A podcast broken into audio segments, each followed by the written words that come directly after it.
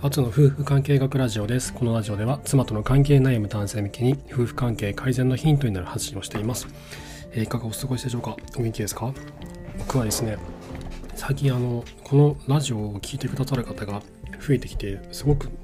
っと嬉しくて、今日ちょっとそこお話最初冒頭にしたいなと思ってまして、意外にあの、日本以外の方も多いんですよね。日本が6割半ぐらい。で、あとがイギリスとかアメリカとかブラジルとかサウスコリアの韓国とか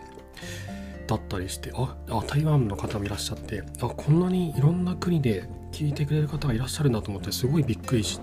たんですよね。本当にいつも皆さんありがとうございます。あの、こう聞いてくださっている方がいるっていうのが、この何ですかねこうすごい僕にとってはこう生きている実感といったら大げさだと思われるかもしれないんですけどももうそこにこうつながってるんですよねそれぐらい僕にとってはすごくこう嬉しくて聞いてくださってる方がいてそしてこの放送を、えー、がきっかけで妻との関係もしくは夫との関係がこう改善されていくともう何よりも僕は嬉しいんですよねそれこそ僕はもう生きている意味というかもう存在価値というかもうそこがもう僕今の僕にとっては生きている喜びの一つ、まあ、大きな喜びなんですよね。はい、なので、えーと、今後ともよろしくお願いしますというお話をちょっとしたかったのでお話しさせていただきました。はい、で今日はちょっとお話したいことがありまして、えっと、第69話「妻との関係改善のモチベーションの上げ方とは?」ということでお話をしたいなと思います。妻との夫婦関係を改善改善するにあたってですねあの障害といいますか障壁の一つとなるのがモチベーションなんですよねこう続けられない嫌になるということがありましてここをどうやってコントロールしていくかどうやって改善していくかどのようにしてこの壁を乗り越えるかっていうところが夫婦関係改善においてはとても重要だなと僕自身思ってましてそこの,、えー、なそのま、なぜ重要なのかというところとなどのようにすればモチベーションを上げられるのか保てるのかということをお話したいなと思います。よろしくお願いします。とまずですねじゃあどういうことかっていうとあの夫婦関係の改善ってねすぐに結果が出ないんですよね。もうなな語学学習みたいなもんなんですよね。僕まだ細々と英語の勉強続けてるんですけどこの何ですかね,、まあね、留学された方とかはねあの1年2年とか留学してあの喋れるようになったって方多いと思うんですけどずっと日本にいてそんなにね英語の勉強あの特別頑張りましたってわけでもない僕らってあの、まあ、すぐにできないじゃないですか。でその何年もかけてコツコツと勉強を続けていくことによって語学ができるようになるというふうに言われてますけどこの夫婦関係の改善っていうのもこうコツコツと続けていってある日こう突然関係性が良くなってる、まあ、突然と言いますとだんだんとこう徐々に徐々にこう良くなっていくんですよね。そのスピードってあのドラえもんの翻訳こんにゃくを食べて突然英語が喋るようになるみたいなああいう感じじゃないんですよね。そのすぐにできないんですよ。本当になかなか時間がかかって途中で嫌になっちゃうんですよね。もう なんかなしかも何をどうしたらいいのかもわからないじゃないですか。そんな中で妻との関係もなかなか良くならないもうなんかもういいやみたいな風になってしまいがちなんです。でなぜなのかっていうと答えがどこにも書いてないんですよね。自分と自分の妻がどうやって関係性を良くしたらいいのかと。どうやったら僕らは以前のように愛し愛される実感を感じられるような関係になれるのかと。どうすれば親密な関係を感じられるのかと。いうことってどこにも書いてないんですよね。自分で見つけるしかないんですよ。でこれあの夫婦関係に関するその改善どのようにすればこうであのいいですよみたいな本ってたくさんあるじゃないですか。あの僕もいろいろ読んで参考にはしてるんですけどそういった本ってそのその作者の方の経験談であったりとかもしくはきちんとしたエビデンスがあって、え、書かれている本もあるんですけども一般論なんですよねそのこう,、まあ、こういうこういうこういうことですよみたいなこの一般論が書いてあるだけなんですよ。でそれってサッカーのルールブックみたいなものでじゃあルールブックを読んでサッカーができるようになるのかって言ったらならないじゃないですか。あのリフティングができるようになったりとかドリブルができるようになったりとかシュートを打てるようになったりとか、えー、キーパーだったらボールをこうパーンとこう弾いてゴールさせないようにするとかあとこうね向かってくる相手をこうどう抜いてこうゴールするかとかパスはどのようにするのかとかみたいなことってルールブック読んだだけで誰もできるようにならないんですよね。これって練習重ねないとできるようにならないじゃないですか。サッカーだけじゃなくてどんなスポーツも同じだと思うんですけど夫婦関係も同じなんですよね。だけどついつい僕らは僕もそうだったんですけどこれをやれば、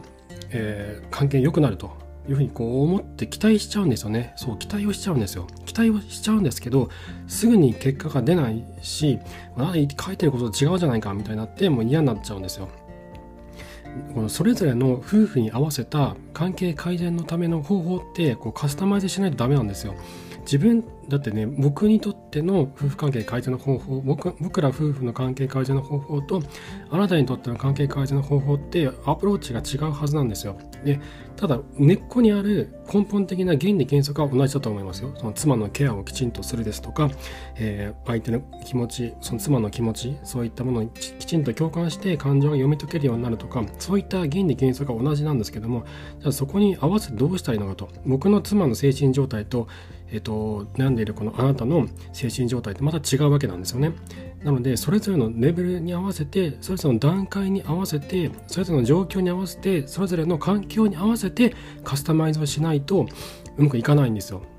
だけどもこれ一人でやるとね限界があるんですよどうしてもうまくいかなくて何をどうしたらいいのかわからないと自分がどこにいるのかわからないとどうやったら妻との関係がまた良くなるんだというふうに思い悩んでしまうんですよで相談できる人がまずいないんですよね。相談できる人がいないので自分の中でそのようにしてマイナスの思考がくるっくるくるっくる回るんですよ。僕もそうだったんですけどくるっくるくるっくる回ってもマイナスの思考でも気持ちが満たされちゃってえらい落ち込むんですよ。で落ち込んだ時に僕ら男性ってこう女性がね井戸端会議って古いですけどこの女性が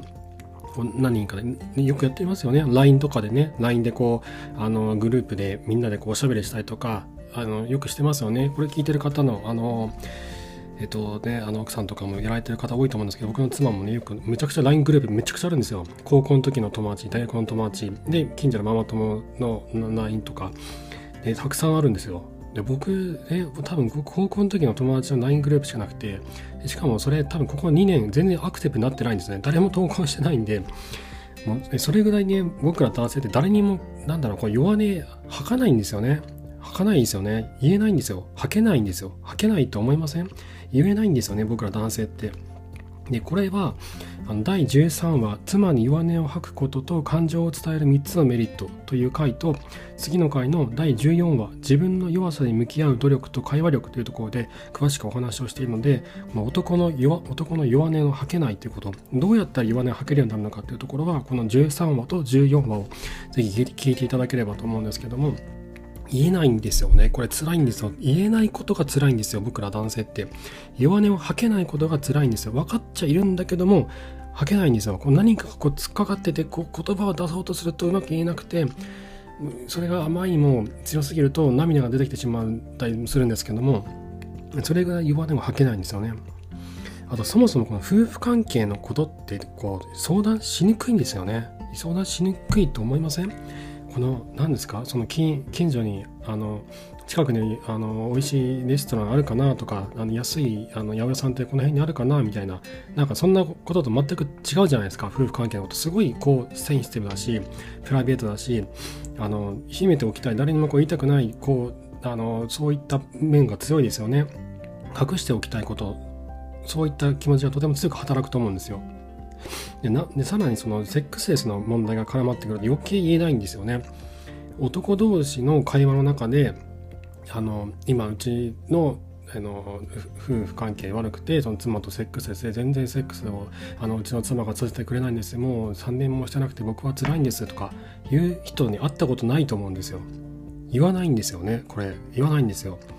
逆のことだったら言うんですね。うちの妻がなんかすごいこうしたいって言うんだけど俺はもうそんな気なくてもうなんかやるやる気がないとかでほ本当にそう思ってるのかって僕は思ったりもするんですけどそういうことをね言う人はいるんですけどもあの自分ができなくて辛い悲しいっていうことをね言える人って全然いない。僕会ったことないんですこれ。もう対対面であの会社の人間とか友人とかでそんなこと言う人会ったことないんですよ。これ多分誰も直接ね知り合いの人にねそんなこと言えないんじゃないかなと思うんですよね男性って。余計自分の中でぐるぐるぐるぐるこのマイナスの思考がどんどんどんどんこう強くなっていくんですよ。僕もそうでしたこれは。じゃああのえっ、ー、とまあ、カウンセラーあるじゃないですか。夫婦関係のカウンセラーとかいろんなカウンセラーがカウンセリングがあると。でそれはですねままずですね僕ら男性でそこにこう行き着くこの頭がないと言いますか。じゃあじゃあ聞こうカウンセラーに話聞いてもらおうとかってこうすごく生きにくいんですよね。自分で何とかしようと思っちゃうしそこまでじゃないしとか誰かに言うのも恥ずかしいっていうのもあったりしますし。あとこの 夫婦関係のカウンセリングとかなんか女性向けが多いような印象が僕は強くてこの自分たちの悩みをこう考えて一緒に考えてくれるのかなとこの悩みを共感してくれるのかなって一緒にこう寄り添ってくれるのかなってついつい思っちゃうんですね。僕もそうだったんですよね。なので僕は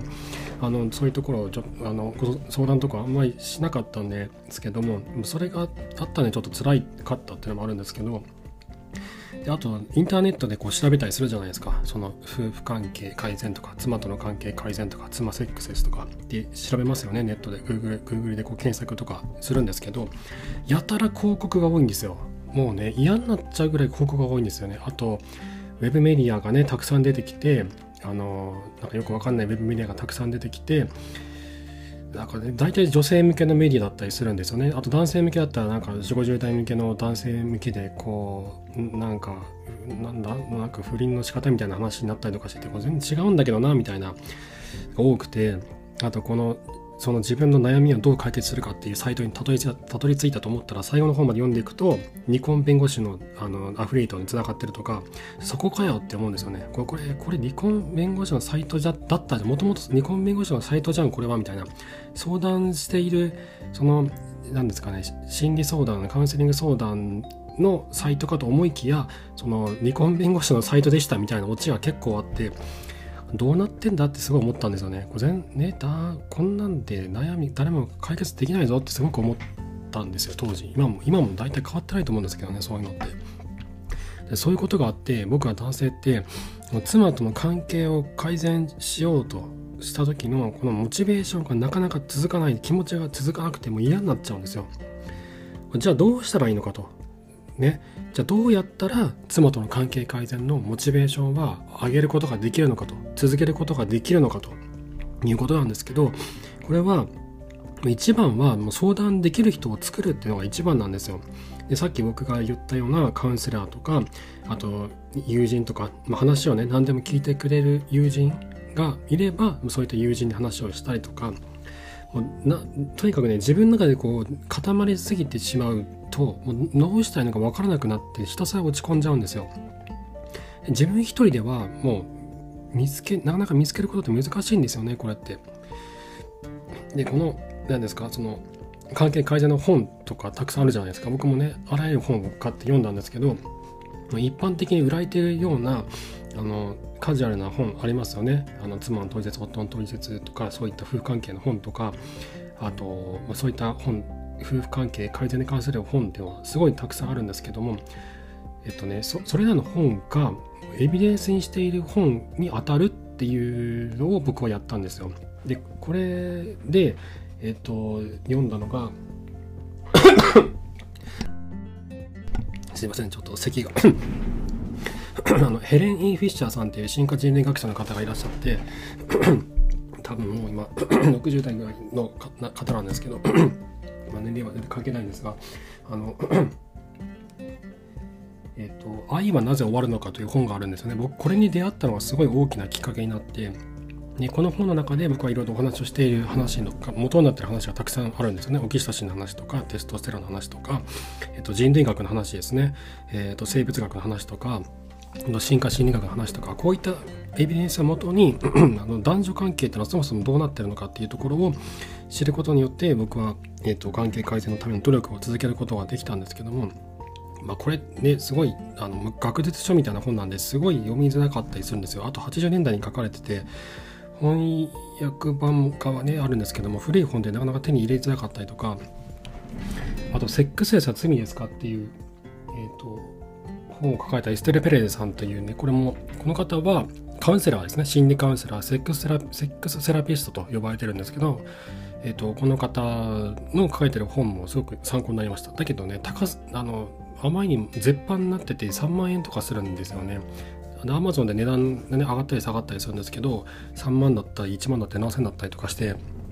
まあ、とにかく値段が高いし、あの、そういうところにこうアクセスがしづらいなと思ってて、でもやっぱりその相談できる人を作るっていうのが一番いいですね。で僕にあのご相談をしてくださる方結構あのありがたいことにいらっしゃってでその方たちがですねこう言ってくださる言葉があっていつでも話を聞いてもらえる安心感があったとか投げ出しそうになったけれどもやる気を取り戻したっていうお話をねいただく機会が多いんですよ僕これすごく僕個人的にすごく意外だったんですよ あのあそういうふうにあの思っていただけるんだっていうふうに思ってこの関係改善に向けて努力を続けて続けていくためのこのきっかけというか、えっと、モチベーションを続けるためのなんだろうなこれ伴走者僕何度か伴走者って言ってるんですけど一緒に横に走っていってえっ、とこっちですこっちですってあのあそこで一回止まりましょうとかここで水をちょっと飲みましょうとかねあのあのここから先の坂はきついので、えちょっと歩きながらゆっくり行きましょうかとか。であの坂を越えたらもう下り坂なのでえっ、と楽になれますよとか。そういうことをですねそばにいて横にいて一緒にいて言ってくれてえっ、とそういうことでこう元気づけてくれて一緒に歩んでいけると。これあこれこれを求められてるんだっていうのをすごく僕感じたんですよ。だからその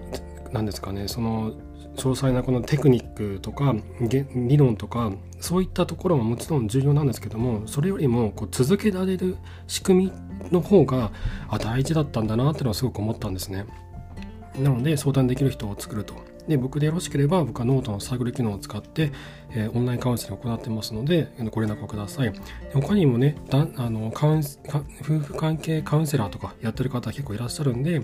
えーと、そこいうとこに相談をしてみたりとかっていうのも、まあ、やるだけだったらもう損じゃないですしね数千円とかで1回数千円とかでカウンセラーやっ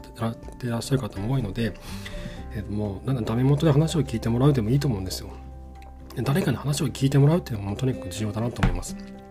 であとはですねその上で、えっと、続けていくこの日々の日々のモチベーションの上げ方ですね。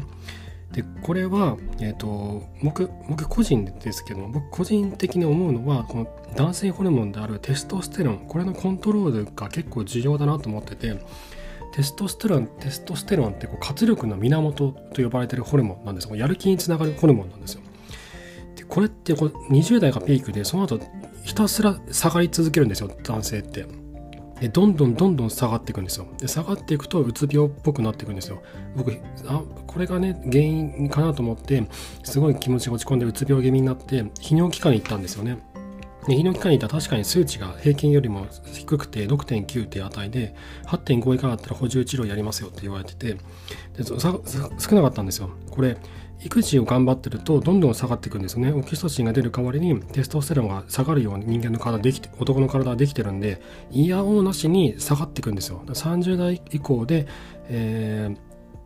ー、育児をやってる子供と接して接しているという男性はもう多分ねもともとテストステロン高い方とか例外として多くの方が気持ちが落ち込みやすくなるはずなんですよ。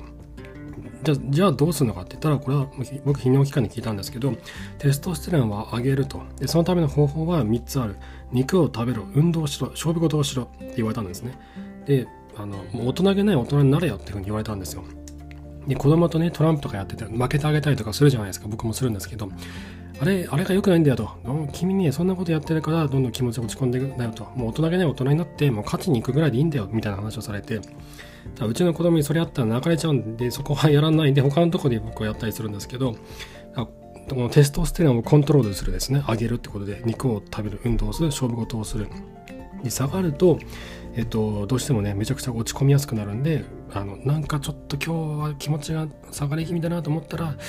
ちょっとじゃあいきなりステーキでステーキ食べてくるかとかねあのあのスーパーで 500g のステーキを買ってきてちょっと焼いて食べるかとかっていう風にやったりとかちょっと運動しようかと思って外をね軽く走ったりとか筋トレしたりとかでこれを日常の中のルーティンに組み込んじゃうとあの結構テストステロンをコントロールしやすくなるのでおすすめです。僕も 毎日肉を食べるっていうのと、えっと、運動をする。僕はあの Oculus Quest 2っていう VR のヘッドデバイス使ってボクササイズやったりとかしてるんですけどであと勝負事。勝負事でねなかなか難しいですけどあのなんかバイオハザードみたいなシューティングゲームでもいいんだよって泌尿器科医の方おっしゃってたんでここも同じく Oculus Quest 2でシューティングゲームやったりとかして僕はなんとかテストステロンをこう上げようとしてるっていう感じですね。であとはですね、まあ、ちょっと長くなったんですけど方法は3つあって1は相談できる人を作る2はテストステロンを上げる3番目これ最後すみません、ちょっと長くなっちゃったんですけど、これ最後の、最後で、えー、一つ一つを積み重ねて自分を褒めるっていうのがね、重要だなってすごく思ってるんですよ。この関係改善っていうのはすごく長い道、長い道なんです。語学学習と同じですごく長い道。